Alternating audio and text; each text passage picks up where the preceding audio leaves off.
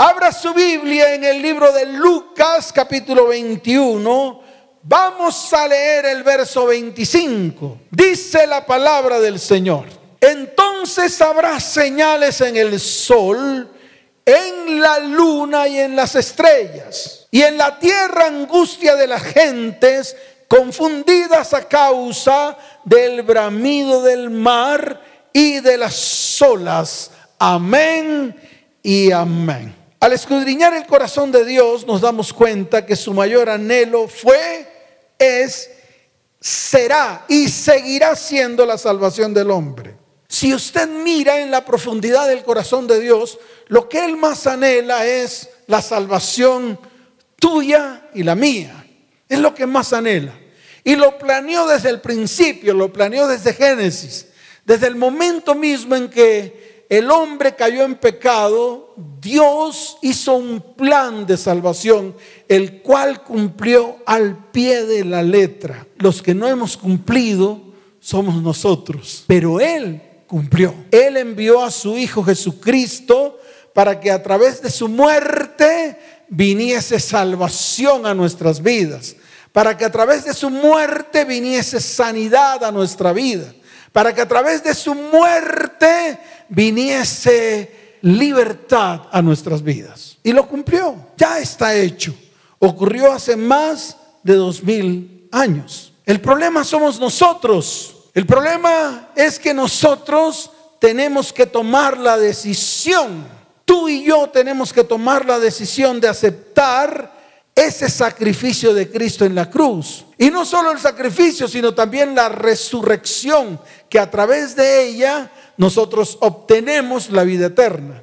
Fíjese que es una decisión suya y es una decisión mía, así de sencillo. A través de su muerte y su resurrección vino a nuestras vidas salvación y vida eterna. Esta es la razón por la cual nosotros estamos aquí reunidos. No hay otra. Y se lo vuelvo a repetir. Este es el fundamento por el cual estamos nosotros aquí reunidos. Usted está escuchando la palabra es porque anhela precisamente esa salvación y anhela esa vida eterna. Pero escuche bien, Él prometió volver por nosotros. Sí, así como lo oyes. Una de las grandes promesas del Señor es que va a volver por su iglesia, va a volver por ti y por mí, va a volver por tu familia y por mi familia, va a volver por tus hijos y por mis hijos. Pero escuche bien, número uno, para que una persona vuelva o regrese, primero tuvo que haberse ido. Jesús se fue a preparar morada para nosotros. Y está escrito en el libro de Juan, capítulo 14. Yo quiero que usted abra la Biblia ya, porque es importante que aprendamos y es importante no solo que aprendamos, sino que usted le enseñe a sus hijos. Y esta va a ser una enseñanza tanto para usted como para sus hijos. En el libro de Juan capítulo 14, desde el verso primero hasta el verso 3, la palabra dice, no se turbe vuestro corazón, creéis en Dios, creed también en mí. En la casa de mi Padre muchas moradas hay. Si así no fuera, yo os lo hubiera dicho. Voy pues a preparar lugar para vosotros. Qué tremenda palabra. Qué tremendo. Esto me llena a mí de, gozo y de alegría. Y dice el verso 3, y si me fuere y os prepare lugar, vendré otra vez y os tomaré a mí mismo para que donde yo estoy, vosotros también estéis. Entonces fíjese que aquí la palabra la confirma. El mismo Señor habló no estoy hablando yo como pastor, está hablando el Señor a través de mi boca de lo que Él mismo habló cuando estuvo sobre la tierra. Él prometió volver por nosotros. Pero vuelvo y repito, para poder volver tuvo que haberse ido y se fue a preparar morada. ¿Para quién? Para ti y para mí. Número dos, vemos cumplida su promesa de irse. Eso está en el libro de Hechos de los Apóstoles, capítulo primero, verso 9. Yo quiero que vayamos allá para que usted lo vea en la palabra. Dice la palabra del Señor en Hechos capítulo primero, verso 9. Y habiendo dicho estas cosas, viéndolo ellos, fue alzado y le recibió una nube que le ocultó de sus ojos. O sea, aquí está cuando Jesús ascendió a los cielos ¿Quiénes lo vieron? Todos los que estaban allí, todos los que estaban reunidos, todos sus discípulos que estaban reunidos, vieron cuando el Señor ascendió a los cielos. Y número tres, escuche esto, es importante que usted lo entienda. Cristo regresará a esta tierra por ti y por mí. Pero regresará por tres razones fundamentales que tú tienes que entenderla. Hoy la vas a entender.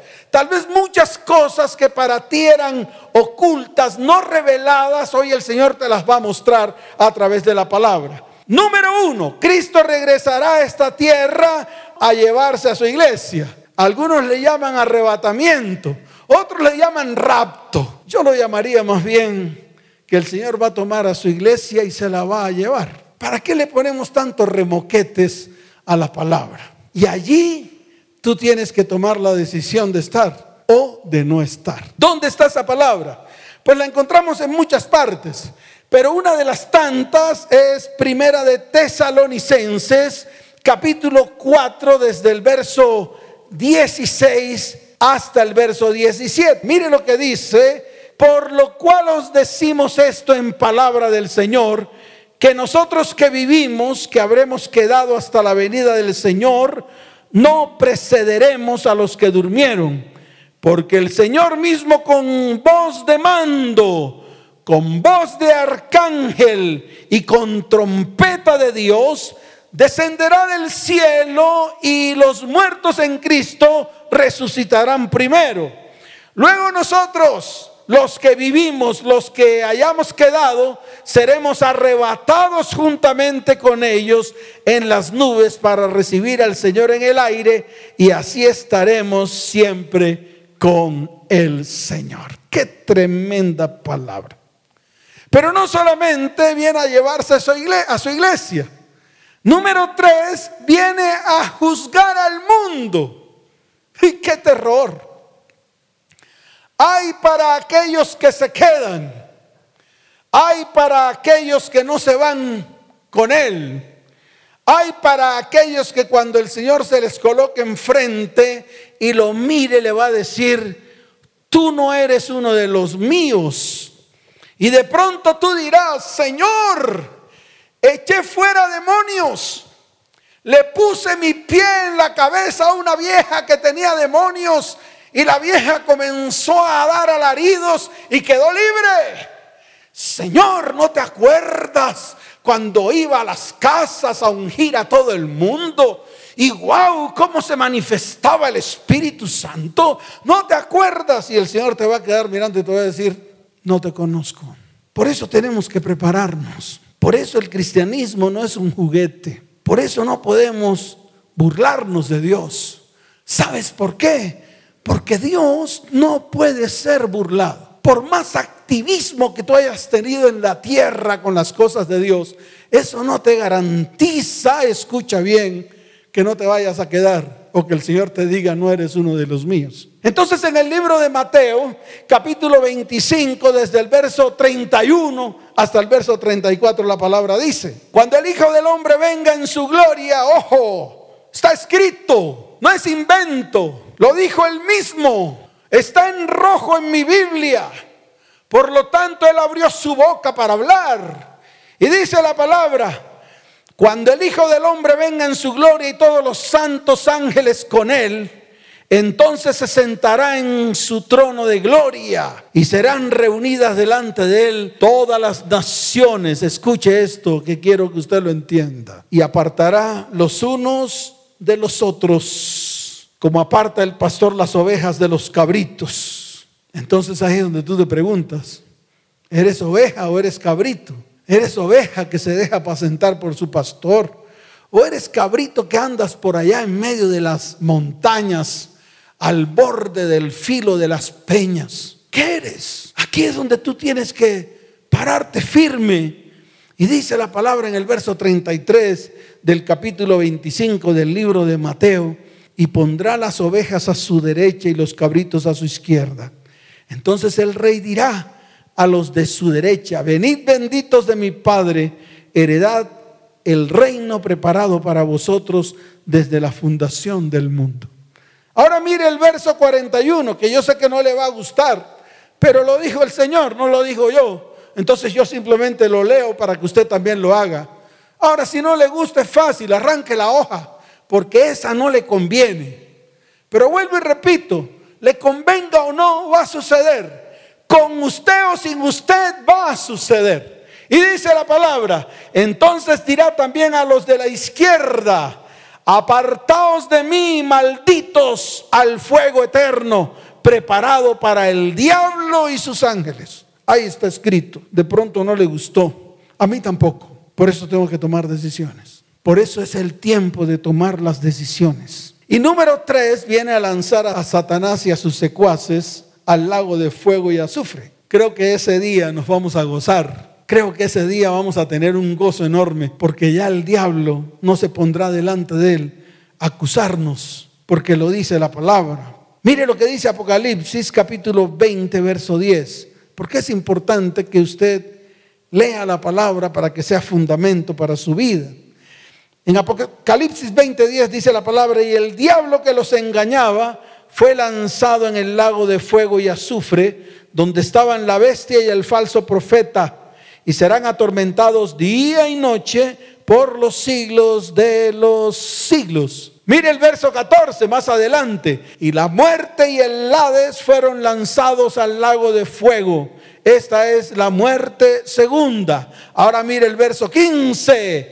Y el que no se halló inscrito en el libro de la vida fue lanzado al lago de fuego. Entonces ahí viene la pregunta, ¿está inscrito el tuyo? ¿Tu nombre está en el libro de la vida? Porque si no estás, para allá vas a dar. Yo también me asusto.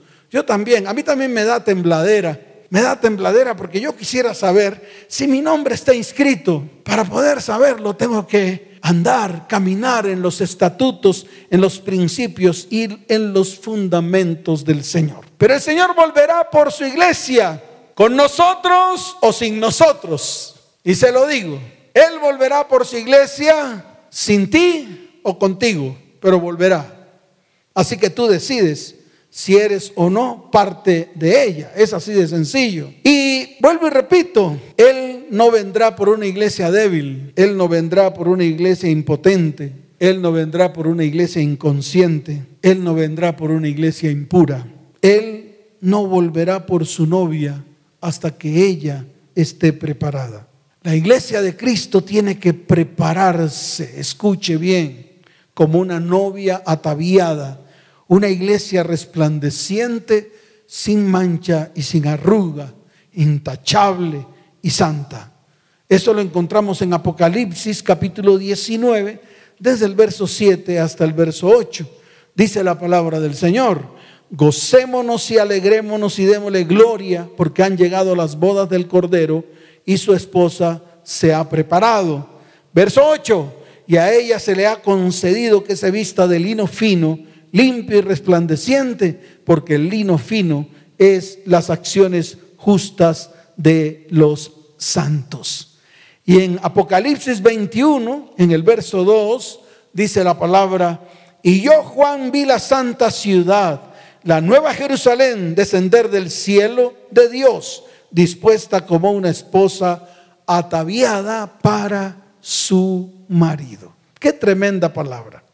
Y lo confirmamos en el libro de Efesios, capítulo 5, verso 27. Vaya allá, enséñeles, a sus hijos. Dígale, hijitos, mire, aquí está la palabra, para que ustedes la entiendan. Enséñele a todos los que están a su alrededor. Esta es una enseñanza. Y esta enseñanza no solamente es para usted, sino para todos aquellos que están al lado suyo. Mire lo que dice Efesios 5, verso 27. Dice, a fin de presentársela a sí mismo una iglesia gloriosa, que no tuviese mancha, ni arruga, ni cosa semejante, sino que fuese santa y sin mancha. Por eso se los dije al comienzo. Él no vendrá, escuche bien, Él no vendrá por una iglesia débil, ni por una iglesia impotente, ni por una iglesia inconsciente, ni por una iglesia impura. Por eso es necesario que su iglesia se prepare. Y te estoy hablando a ti de frente. Tú como iglesia te tienes que preparar. No puedes seguir como el timbo al tambo. No puedes seguir como tamo que lleva el viento. Tienes que pararte firme porque son los tiempos en los cuales el Señor está hablando directamente a su iglesia. Y ahora, ¿cuál es el problema? El problema es que la iglesia de hoy está distraída. La iglesia de hoy ha, ha tomado la iglesia como su centro de diversiones. Una iglesia cargada de tareas pesadas que los hombres les han impuesto. Una iglesia llena de conceptos erróneos. Escuche bien, contaminada con los rituales que los hombres les han enseñado. Un bautismo sin arrepentimiento y sin conocimiento de Dios. Un conocimiento de la Biblia basado en estudios bíblicos, pero sin el conocimiento de quien la escribió. Horas de oración basadas en escritos y devocionales hechos por hombres y nada de intimidad real con Dios. Celebraciones y rituales como la Santa Cena sin discernir el cuerpo y la sangre de Jesús. ¿Para qué tanto perendengue? ¿Para qué tanta máscara? Si no hay una verdadera conversión, si no hay un verdadero arrepentimiento. Entonces, iglesia, ya basta de tanta diversión. Comencemos a trabajar comencemos a pararnos firmes, comencemos a caminar en medio de los principios y fundamentos que un día el Señor entregó por medio de su palabra. Y comencemos a actuar porque son los tiempos en los cuales Dios quiere bendecir a su iglesia. Dios quiere traer salvación y sanidad a la iglesia. Ahora bien, la pregunta es, ¿Cuándo volverá el Señor? Esa tal vez es la pregunta que tú y yo nos hacemos. ¿Cuándo será que volverá el Señor? Yo le digo a ustedes, yo por lo menos no lo sé. Si alguien ha tenido la revelación, pues sencillamente yo lo aplaudo. Pero déjeme decirle algo, el mismo Señor dijo que ni siquiera él lo sabía, que el único que sabía era el Padre. Entonces esperemos a que el Padre confirme Esperemos a que el Padre Dios determine cuándo volverá el Señor. No lo sabemos, lo sabe solamente el Padre que está en los cielos. Pero lo que sí sabemos es que vienen hechos importantes sobre la tierra y nosotros como iglesia tenemos que estar preparados. Y se lo repito, tú, tu hogar, tu familia, tu descendencia tiene que estar preparado para estos tiempos observando las señales en el cielo. Y yo le quiero decir algo. Estamos en medio de Apocalipsis. Le voy a decir con mayor detenimiento. Estamos en medio de Apocalipsis desde el capítulo 2 hasta el capítulo 9. ¿Qué tal si tú en este tiempo abres la Biblia y comienzas a estudiar Apocalipsis desde el capítulo 2 hasta el capítulo 9. Ay, pastor, qué tarea tan dura. Entonces, tranquilo, sigue distraído. No te preocupes, sigue en tus andanzas. Tranquilo, es tu problema. Al fin y al cabo, tú eres el que tomas la decisión, no soy yo. Como pastor yo no tomo la decisión, yo solamente te informo. Así que ponte firme porque Dios quiere hablar en este tiempo. Mire, si yo abro Apocalipsis capítulo 6, que son estos tiempos, para que usted lo vea con claridad, con detenimiento, abra su Biblia ya, le quiero enseñar.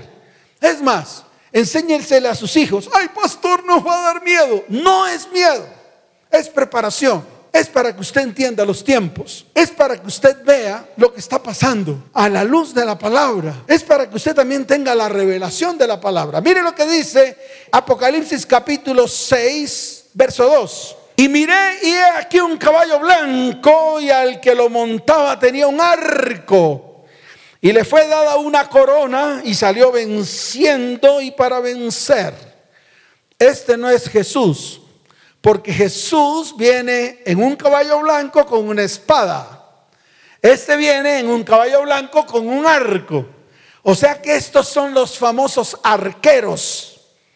Los famosos arqueros que están registrados en la palabra. Y eso va a suceder. Va a suceder muy pronto. Este arco que está en este caballo es un arco que está flexible, más el arco en este tiempo se va a entesar y van a ocurrir grandes cosas con el pueblo de Israel.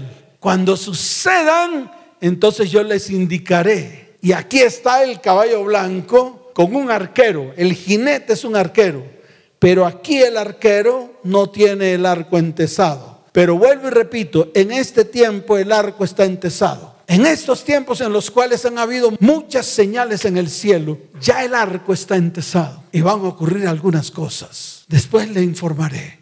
Ay, pastor. Después, cuando me sea dada la orden, yo lo hago. Mientras tanto, solamente guárdelo en el corazón, que cuando estén sucediendo estas cosas, yo les informaré a ustedes paso a paso. Mire Apocalipsis 9:14, por favor, vaya allá. Les voy a enseñar de una vez. Diciendo el sexto ángel que tenía la trompeta, desata a los cuatro ángeles que están atados junto al gran río Éufrates. Entonces tomo como referencia el río Éufrates. Ahí están los cuatro ángeles. Y ahí está todo lo que va a pasar en el río Éufrates. Ahora vaya al verso 17. Mire lo que dice. Así vi en visión los caballos y a sus jinetes, los cuales tenían corazas de fuego, de zafiro y de azufre, y las cabezas de los caballos eran como cabezas de leones, y de su boca salían fuego, humo y azufre. Se acabó el lío. Ahí está la confirmación. Apocalipsis 6:4 dice la palabra, y salió otro caballo bermejo, rojizo, cafecito, café tirando a rojo y dice, y al que lo montaba le fue dado el poder de quitar de la tierra la paz y que se matasen unos a otros y se le dio una gran espada. Tremendo. Eso es lo que está pasando ahorita. Miren cómo están los corazones de la gente. La paz se fue de los corazones de la gente. Hay inseguridad por todos lados. El mundo ya no está ofreciendo seguridad ni está ofreciendo paz. La gente busca la paz Déjeme decirle algo. La paz se llama Jesucristo, el cual dijo, la paz os dejo, mi paz os doy. Todos andan buscando la paz en medio del mundo. El mundo no te ofrece paz. ¿Sabes por qué? Porque el caballo bermejo está galopando por todo el mundo, trayendo incertidumbre en los corazones de la gente. Pero nosotros, los que somos del Señor, sabemos que nuestra paz se llama Jesucristo. ¿Cuántos dicen amén? ¿Cuántos dicen amén? Seguimos. Apocalipsis 6:5. Mire lo que dice. Cuando abrió el tercer sello, oí al tercer ser viviente que decía, ven mira, y miré aquí un caballo negro. Y el que lo montaba tenía una balanza en la mano. Esta balanza habla es de la economía, de los grandes problemas económicos en la cual está envuelta la gente en este tiempo por la crisis. O sea que el caballo negro también está galopando en medio del mundo. ¿Por qué no crea que solamente es aquí en Colombia? Asómese a todo el mundo, a todo el globo terráqueo. Ahora le voy a decir algo para que usted lo entienda. La tierra no ha sido tocada. Los árboles siguen verdes. El prado sigue verde. La tierra sigue produciendo. Pero ya el hombre no tiene poder adquisitivo para comprar nada de lo que produce la tierra. Y esa es la crisis que estamos viviendo. Por eso les digo, lean Apocalipsis desde el capítulo 2 hasta el capítulo 6. Ahí van a encontrar todo. Leanlo con detenimiento, pidan revelación a Dios. Y déjeme decirle algo, Dios se la dará abundantemente. Y mire Apocalipsis 6, 8, dice la palabra, miré y he aquí un caballo amarillo Tremendo el caballo amarillo. Y el que lo montaba tenía por nombre muerte. Y el Hades le seguía. Y le fue dada potestad sobre la cuarta parte de la tierra para matar con espada, con hambre, con mortandad y con las fieras de la tierra. ¡Qué susto! Usted no se tiene que asustar. Si tú eres parte de la iglesia del Señor, ¿qué susto vas a tener? No te preocupes. Ya yo acabé de explicar para qué viene el Señor. El Señor viene para traer salvación, para traer libertad, para llevarnos con Él, para que nada nos pase. Dice la palabra que ni un solo cabello, bueno, el mío no tanto, pero el suyo tal vez sí que es abundante, será tocado. Ni uno solo. Así de fácil. Así estés delante de quien estés. El Señor pondrá las palabras en tu boca para que tú puedas dar testimonio, para que tú seas testimonio de Él y para que puedas hablar de Él. Y todo el mundo, dice la palabra, quedará mudo por causa de toda palabra que va a salir de tu boca y que Él mismo va a colocar en medio de ti. ¿Cuántos dicen amén? Así que ponte firme porque son los tiempos que el Señor está preparando para extender su mano de bondad, de misericordia en medio de su pueblo y en medio de la iglesia que Él está levantando en este tiempo. ¿Cuántos dicen amén?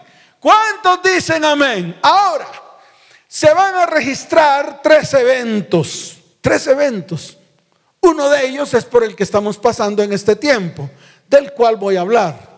Los otros dos tal vez me tomaré un tiempo para prepararlo. Pero por ahora quiero mostrarles lo que está pasando en este tiempo y cuál es el objetivo o sea, ¿por qué el Señor está permitiendo que estos tiempos ocurran? No crea que es de balde. No creas que Dios o a Dios le toma todo por sorpresa. No, Él tiene todo preparado. Y Él tiene fundamentos, principios. Él sabe por qué razón está ocurriendo este tiempo al cual se le ha denominado tribulación y dolores de parto. Y está en el libro de Mateo, capítulo 24, desde el verso 6 hasta el verso 8. Vamos allá. Está escrito. ¡Wow! ¡Qué tremendo! Dice la palabra del Señor. Y oiréis de guerras y rumores de guerras. Mirad que no os turbéis, porque es necesario que todo esto acontezca, pero aún no es el fin, dice la palabra en el libro de Mateo, capítulo 24, verso 6. Ahora verso 7 dice, porque se levantará nación contra nación y reino contra reino, y habrá pestes, y habrá hambre, y habrá terremotos en diferentes lugares, y todo esto será principio de dolores. Y ese es el principio de dolores que nosotros estamos viviendo en este tiempo. Ahora váyase a Lucas capítulo 21, verso 11, para que usted lo vea con mayor detenimiento para que a usted se le abran los ojos y pueda entender los tiempos que estamos viviendo precisamente en este tiempo. Lucas capítulo 21, verso 11 dice, y habrá grandes terremotos y en diferentes lugares hambres y pestilencias, y habrá terror y grandes señales en el cielo. Por eso esta charla se titula Señales en el cielo. ¿Por qué no lo dije yo? Yo no me he inventado nada todo lo que yo les he dicho hoy está escrito en la palabra, sino que lo coloco en el contexto de lo que estamos viviendo hoy. Estamos en tiempo de tribulación y dolores de parto. Estos son los tiempos que estamos viviendo. Estamos en medio del Apocalipsis capítulo 2 al capítulo 9. Así que siéntese, lea la palabra y discierna el tiempo, tiempos y medio tiempo los cuales tal vez explicaré en las próximas charlas cuando el Señor me lo indique.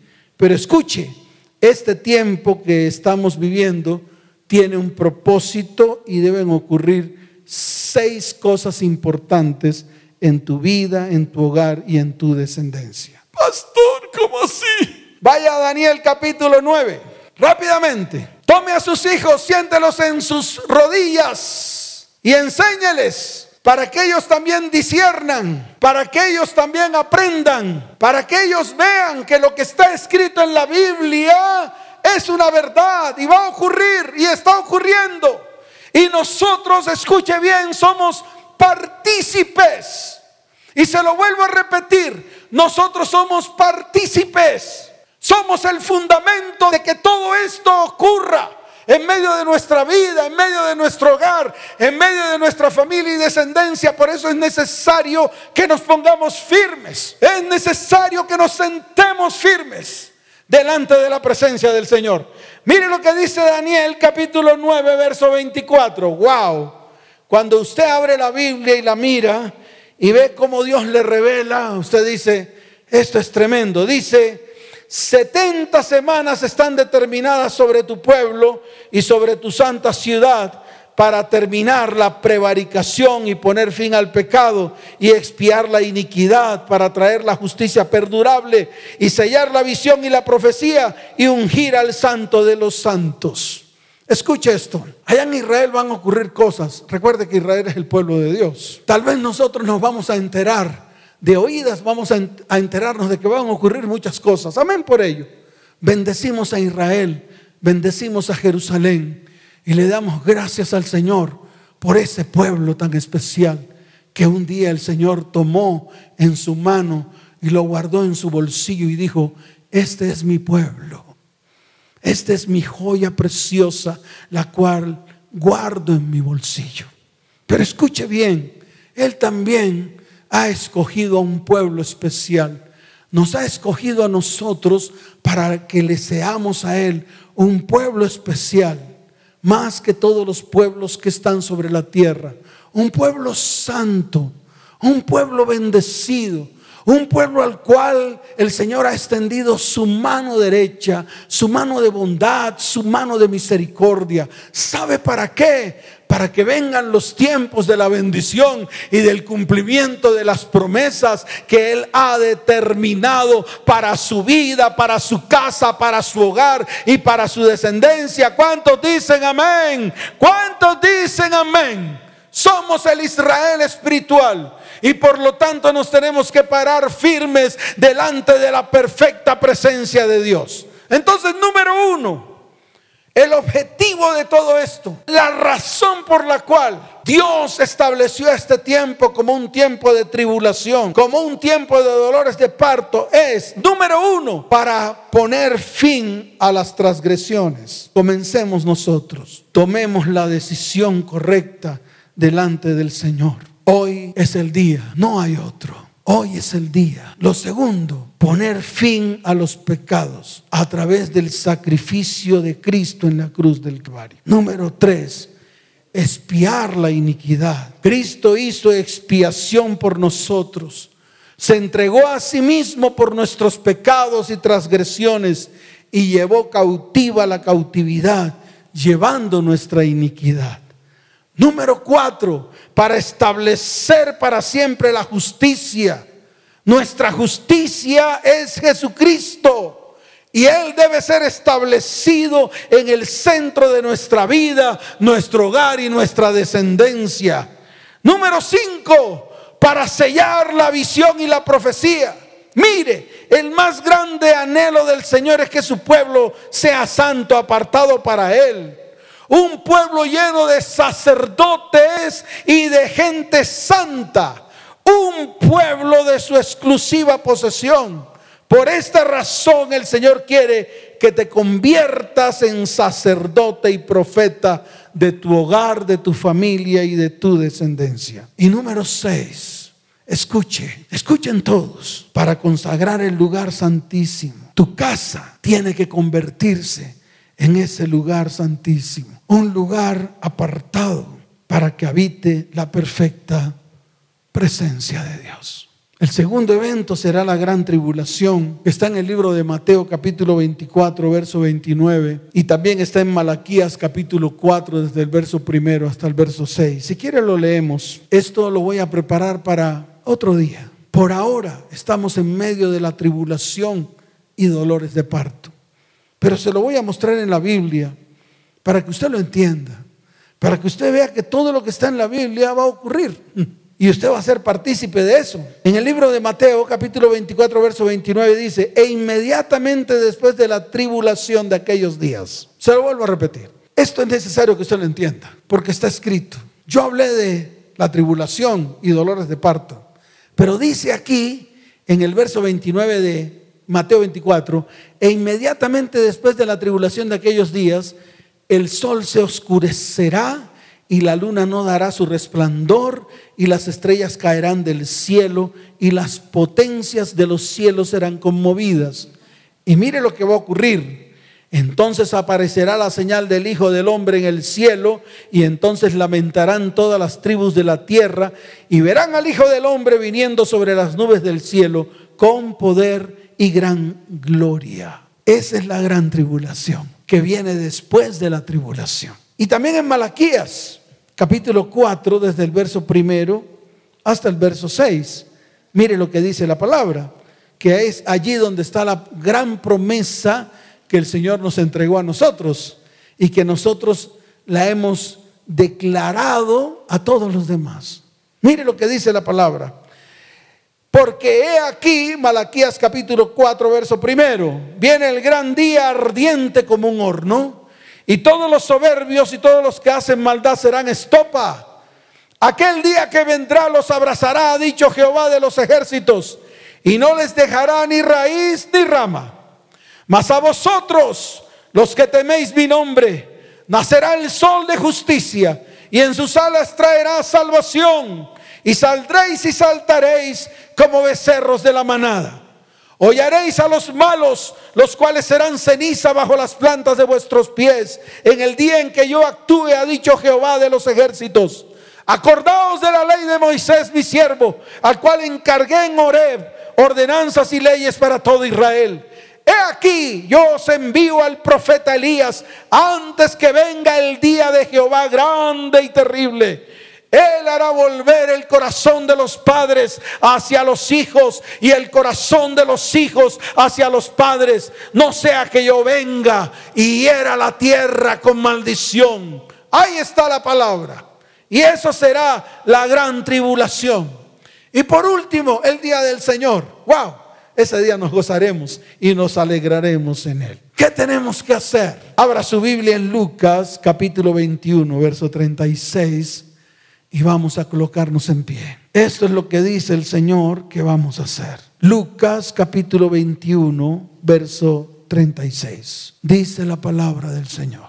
Velad pues en todo tiempo, orando que seáis tenidos por dignos de escapar de todas estas cosas que vendrán y de estar en pie delante del Hijo del hombre.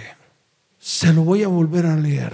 Velad pues en todo tiempo, orando que seáis tenidos por dignos de escapar de todas estas cosas que vendrán y de estar en pie delante del Hijo del Hombre. Entonces aquí aparecen algunos términos que tú y yo conocemos. Número uno, velad. Velad no es hacer veladas toda la noche y al final de la noche, cuando llega la madrugada, comerse un buen plato de sancocho, el cual te venden por 15 mil pesos. Eso no es velad. Eso no es velad. Eso es cualquier cosa que se inventan los hombres. Velad es estar con los ojos abiertos. Velad es estar con los oídos abiertos. Velad es entender el tiempo, tiempos y medio tiempo. Velad es ponerse firme delante del Señor. Velad es escuchar su voz. Eso es velad. Y orad no es esa oración que usted hace repetitivamente a través de un cuaderno, a través de un libro que adquirió por 10 mil, 15 mil o 20 mil pesos, donde un hombre plasmó su método. No, eso no es. Eso no es orar. Orar es estar en intimidad con Dios, conocer su corazón, poder introducirse bajo sus alas, poder ser arropado y protegido por su perfecta presencia. Orad es lo que está escrito en el libro de los Salmos, capítulo 91, el cual vamos a leer pero no solamente para que quede allí como un escrito más, sino para que tú comiences a tener esos tiempos de intimidad delante de la perfecta presencia de Dios. Y hoy es el día. Mire, orad. Era lo que hacía el siervo David cuando se acercaba delante de la presencia del Señor. Por eso es que está escrito que él tenía el corazón conforme al corazón de Dios. Orar significa esos tiempos de intimidad para conocer su corazón, para conocer el interior del Señor, para poder tener esos tiempos delante de su perfecta presencia. Orar es habitar al abrigo del Altísimo. Orar es morar bajo la sombra del Omnipotente. Orar es poder levantar nuestra voz para declarar que Él es nuestra esperanza y nuestro castillo, que Él es nuestro Dios en el cual podemos depositar toda nuestra confianza. Orar significa que Él vendrá y nos librará del lazo del cazador y de la peste destructora. Orar significa que Él nos cubra con sus plumas, que podamos estar bajo sus alas y allí estaremos seguros.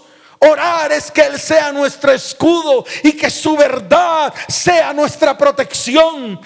Eso es orar. Orar no es un ritual como lo tienen muchos cristiaos que solamente se dedican a repetir y a repetir y nadie les entiende un pito. Eso no es orar.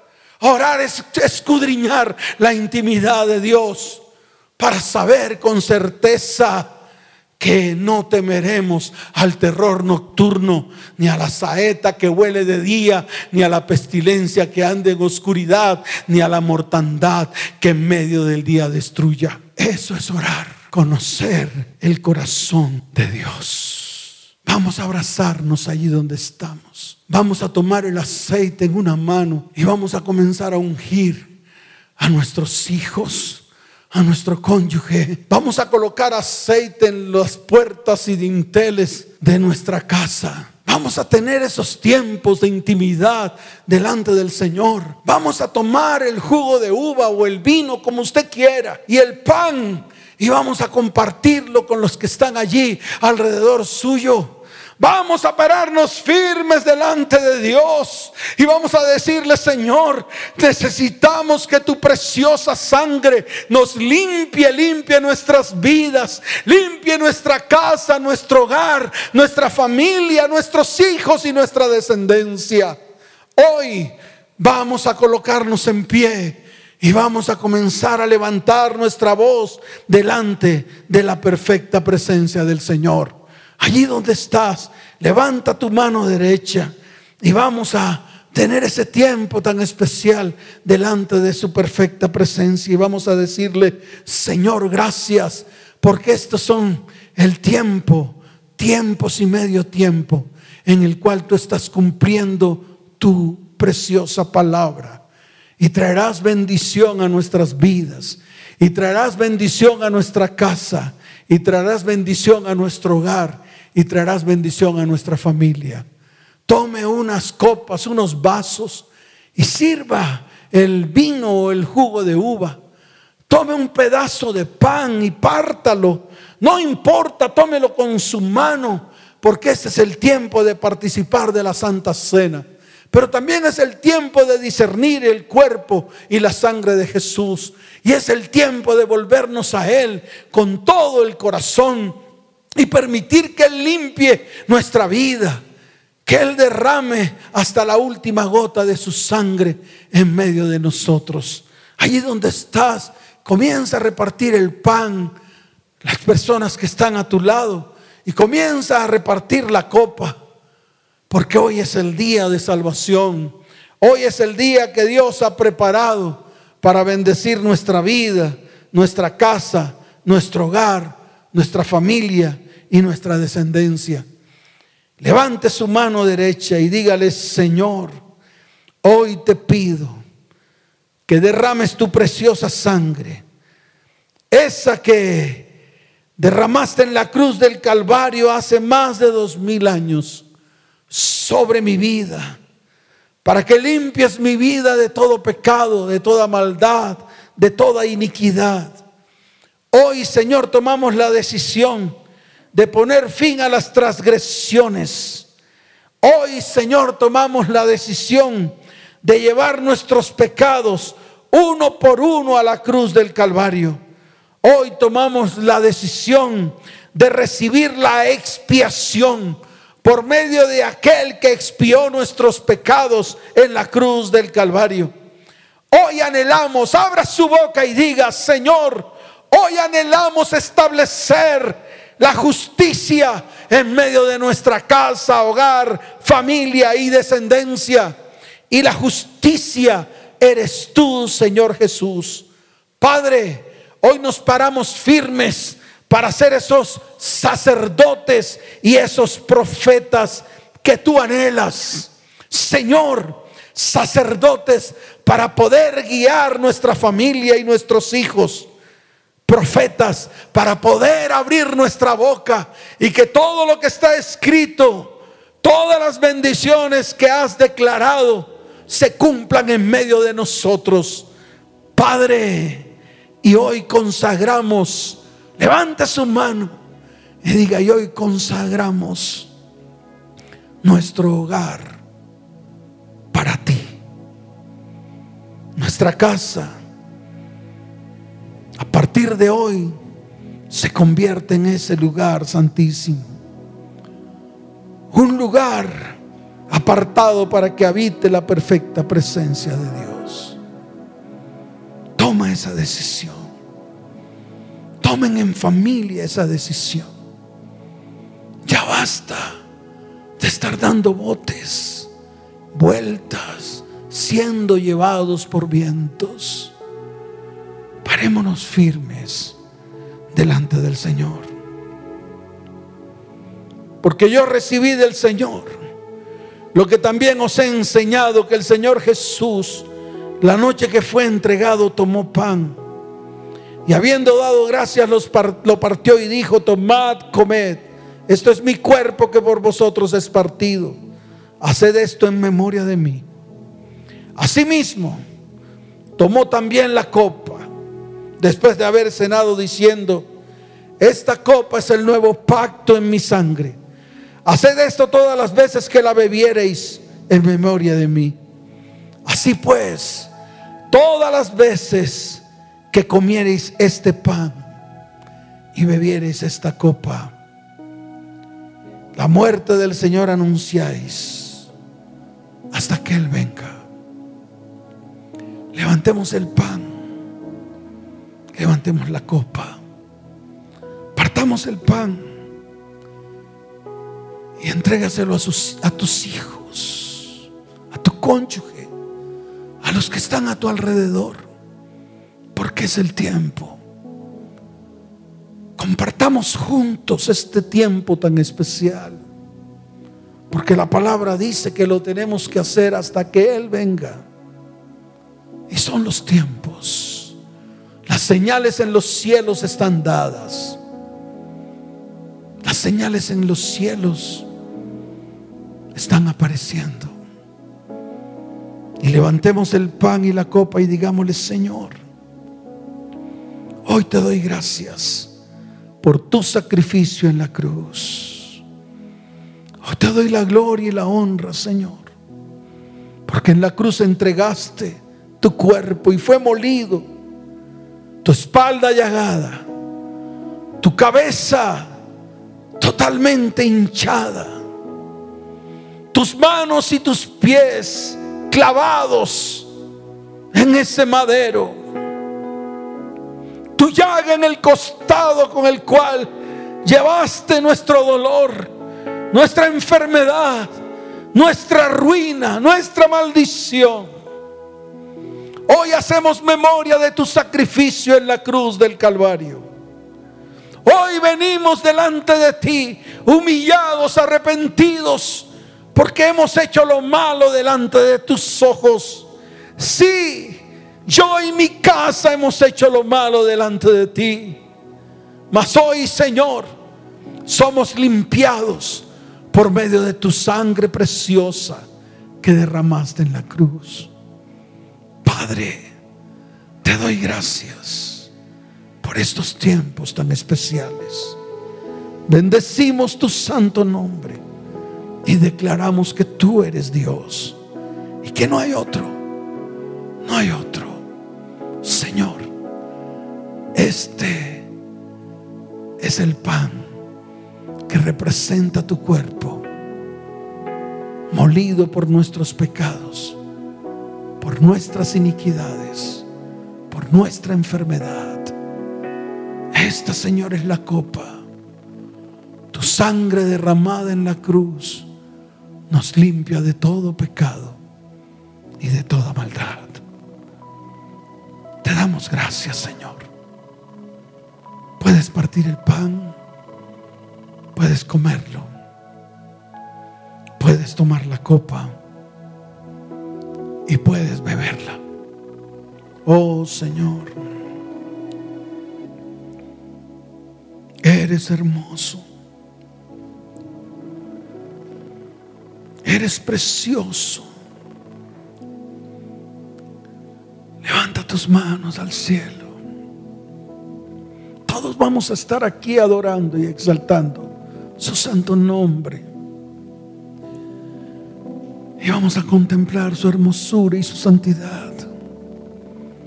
Porque son los tiempos. Tiempos que Dios ha preparado para bendecir a su pueblo bendecir tu casa, para bendecir tu hogar y para bendecir tu familia. Exaltamos, Señor. Te bendecimos y te adoramos a ti. Te exaltamos, Señor.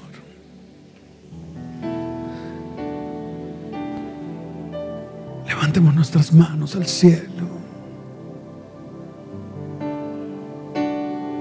Oh Señor, aquí está tu Santo Espíritu. Aquí está tu Santo Espíritu en medio de las familias de la tierra. En medio de aquellos que se han acercado hoy delante de ti. Porque hoy es día de bendición. Oh Señor, te exaltamos y te bendecimos. Bendecimos tu nombre. Te damos gracias por tu palabra, porque tu palabra es vida porque tu palabra es verdad. Y tú que estás allí, que tal vez vienes por primera vez a una de estas reuniones, o habías escuchado al Señor, oír hablar del Señor muy someramente, muy por encima, qué bueno sería que tú hoy tomes la decisión de aceptar al Señor en tu corazón y que Él sea el salvador de tu vida. Si lo quieres hacer, levanta tu mano derecha y dile, Señor, hoy te recibo delante de en mi corazón como mi único y suficiente Salvador. Escribe mi nombre en el libro de la vida y no lo borres jamás. Levanta tu mano y dile, Señor, quiero conocerte más ayúdame. Y te doy gracias. Nombre de Jesús. Amén. Y amén. Y tú que estás allí con tu familia, levanten sus manos al cielo, abracen a los suyos. Los voy a bendecir. Como sacerdote de esta casa. Padre, yo bendigo a las familias de la tierra. Te doy gracias, Señor por todo lo que has hecho, por todo lo que estás haciendo y por todo lo que harás. Padre, levanta muros de protección alrededor de cada vida, cada hogar, cada familia y cada descendencia. Y los bendigo con abundancia de paz. Los bendigo con salud, con prosperidad. Señor, sostén a tu pueblo con tu mano derecha, tal y como tú lo has afirmado en tu palabra. En el nombre de Jesús. Amén. Y amén. Dios los bendiga y Dios les guarde.